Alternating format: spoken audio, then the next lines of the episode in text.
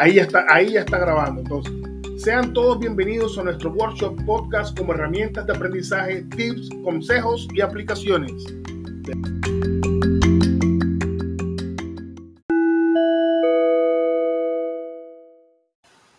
El podcast es un contenido de audio disponible a través de un archivo o streaming.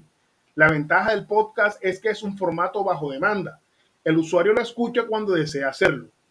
Puede oírse en diversos dispositivos y esto ha ayudado a aumentar su popularidad. El término viene de las palabras iPod y broadcasting, es decir, emitir por iPod. Y lo utilizó por primera vez el periodista de The Guardian, Ben Hersley. Obviamente, ahora no es necesario usar un iPod para oír un podcast.